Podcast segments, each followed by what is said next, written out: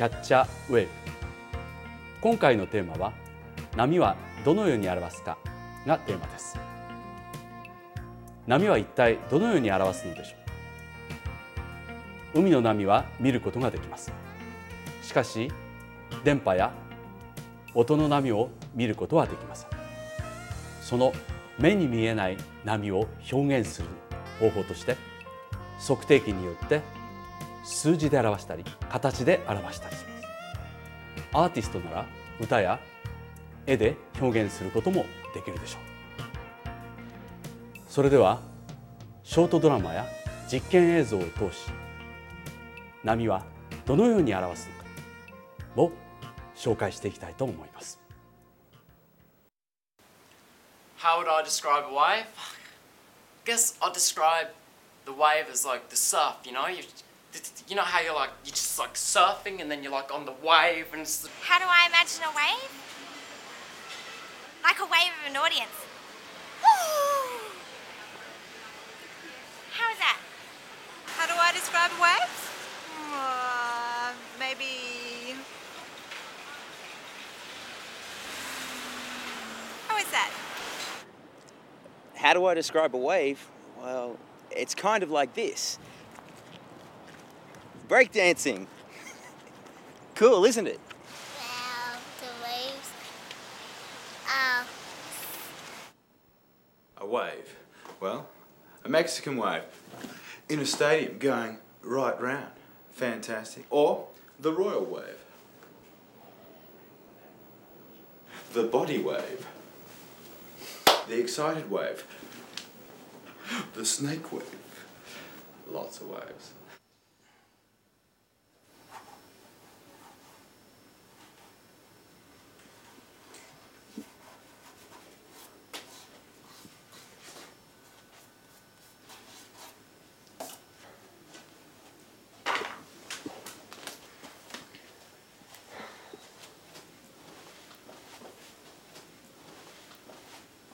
This just doesn't feel right. Well, it's not that hard, I don't think. A wave is just a wave. Yeah, but a normal wave is boring. Well, it's good enough for homework. You're much better at that stuff than me. I don't think so. If I were you, I would draw a picture of a big wave hitting a rocky stretch, sending up a huge spray of water. How's my idea? Boring. How about a picture of a really hot guy riding a wave? No, the wave has to be artistically meaning something. Oh, stupid. Well, do you know anything that is like a wave? I don't know. Please. Why don't you go underwater? You might get some nice ideas there. I can't swim. I remember getting taught at school that light is kind of a wave. Light. Yeah, you know what I mean, like like rainbows and things like that. What do you mean? Well, I don't know, but light, it's kind of a wave. Oh. Light. You mean like a wave like this? I don't know, that's hard.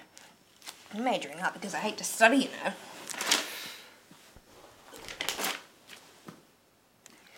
A while ago, we had to sketch this naked man who had a really great butt. So that's all I drew of him, nothing but his butt. And everyone that saw it said, You're make an ass of art. so, anyway, I don't think I'm gonna make a very good artist. I need to find myself a good job.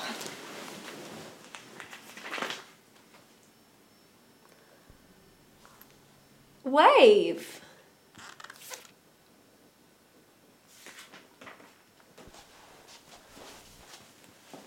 Wave. I see a wave. What are you doing? Wave. What are you touching me? This is a wave, isn't it?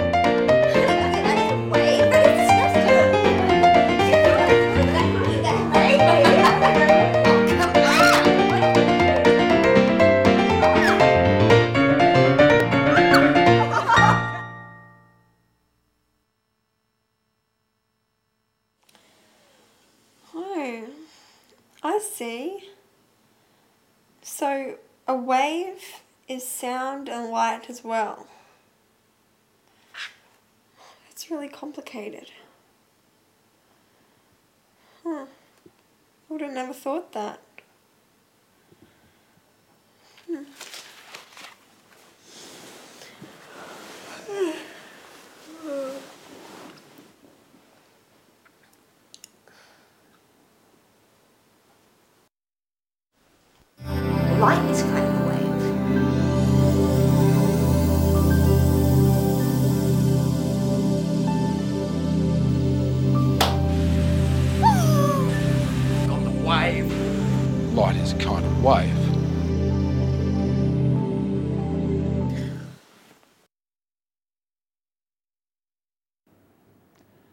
波はどのように表すのか実験してみましょう。波の表し方には3つあります。一つは振幅の大きさ。もう一つは振動数の大きさ。そして、えー最後に波の形です、えーそれでは振幅の違いを確かめる実験をしてみましょう。これが実験装置です。すだれ式に振り子をつけて振ってみます。振幅の違いはこの触れの大きさで決まります。ではやってみます。右と左で振幅の違う波を作ってみました。これはスロー再生をしています。左の方が大きく揺れ右の方が小さく揺れているのがわかると思います。振幅とは波の揺れる大きさです。波の幅ということですね。高さになります。波が大きいと波の持っているエネルギーが大きい。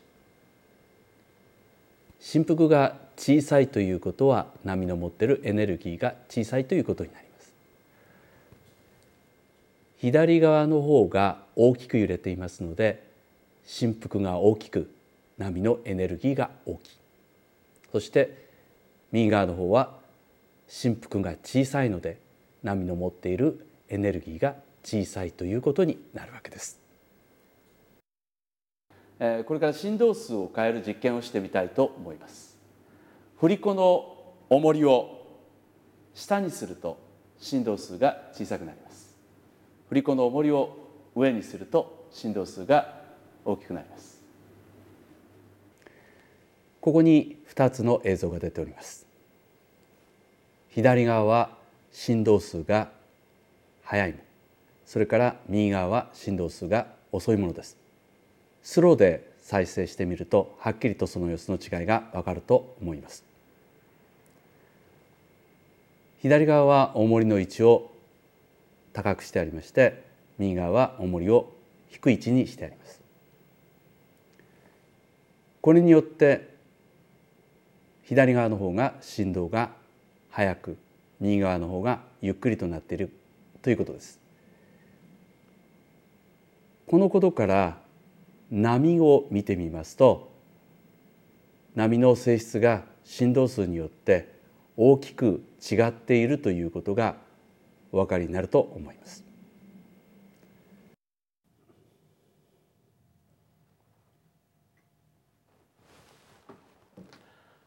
波を表す方法として砂を使った実験があります後ろの振り子を振りながら砂を落としてみますそして紙を動かしていくとそこに波の絵が描けるのです。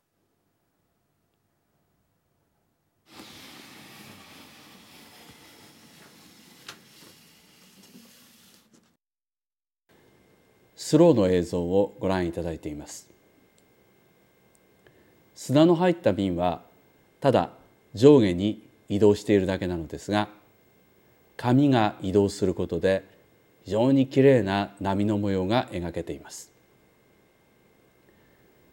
このことは今まで見てきた波の作られ方と全く同じであるということがわかります。上下動の振動が少しずつずれながら伝わっていくとちゃんとこのように波の絵が描けるわけです。音をオシロスコープで見ていただいています。先ほどの砂で描いた波の絵とほとんど変わらないということがお分かりいただけると思います。この絵を止めてみます。間違いなく砂の絵と同じだということがお分かりいただけると思います。この波の振動数を少し変えてみます。波を広げてみる。これが振動数が低くなるということです。先ほどと違いを確認していただけると思います。波の表し方には3つあります。一つは振幅の大きさ振動数の大きさ波の形です。波は他にも X 線ガンマ線マイクロ波などの電磁波そしてさまざまな光やいろいろな音これらも全て同じ方法で表すことができるのです。このように波をいろいろな形で科学的に分析することによって人間は自分の欲しい波を用途に応じて作り出すことができるようになりました。例えばコンピューターなどで使われている人工的な音シンセサイザーなどの音です。あるいは LED を使った赤外線や紫外線の光。これらは全て人工的に波を作り出すことによってできたものなのです。それでは画家志望の主人公の女性は波をどのように表そうとしたのでしょう。ドラマの続きをご覧ください。